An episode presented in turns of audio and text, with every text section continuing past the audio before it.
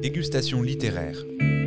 La série littérature de Chandail et Chignon. Le podcast des médiathèques de Saint-Médard-en-Jalles. À l'occasion de la sortie de son livre Inconsolable chez Gallimard au début de l'année 2023, Adèle Van Rett, philosophe, écrivaine et directrice de France Inter, est l'invitée des dégustations littéraires à la médiathèque de Saint-Médard-en-Jalles. Vendredi 28 avril 2023, après un long et riche échange avec le public, suivi d'une toute aussi longue et riche séance de dédicaces, Adèle Van Rett a accepté de répondre à quelques questions supplémentaires pour le podcast Chandail et Chignon. Écoute, écoute, écoute, écoute, c'est Chandail et Chignon. Adèle Van Rett, trois choses que vous aimez et trois choses que vous n'aimez pas. J'aime la glace à la noisette, courir longtemps dans la nature et j'aime euh, me réveiller avec mes enfants. J'aime pas la lâcheté, j'aime pas la radinerie et j'aime pas le lait. Quels sont les principaux moments clés de votre parcours professionnel? De philosophe, d'écrivaine ou de votre parcours au sein de la radio France Inter? Le premier stage que je fais à France Culture en 2005, qui m'ouvre les premières portes de Radio France, où je retournerai euh, trois ans plus tard pour ne plus jamais quitter cette maison.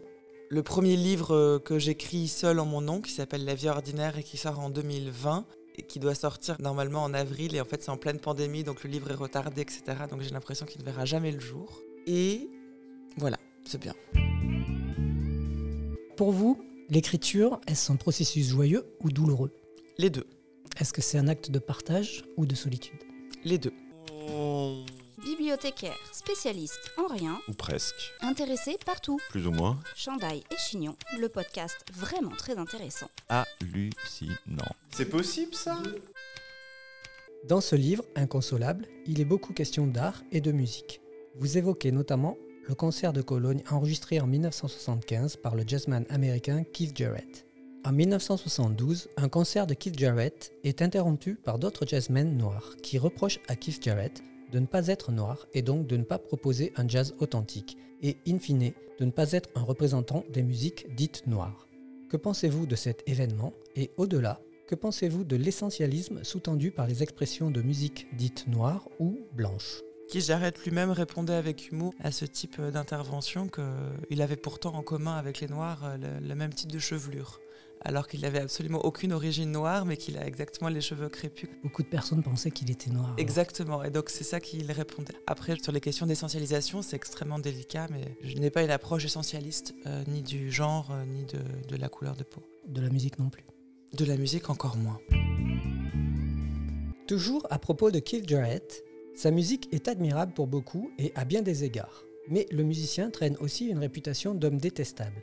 Il l'a d'ailleurs démontré lors de ses deux passages au festival Jazz in Marcillac en 2001 puis en 2006, qui ont laissé de très mauvais souvenirs aux organisateurs et aux bénévoles du festival. Alors, comment concilier l'admirable de l'œuvre et le détestable de l'homme?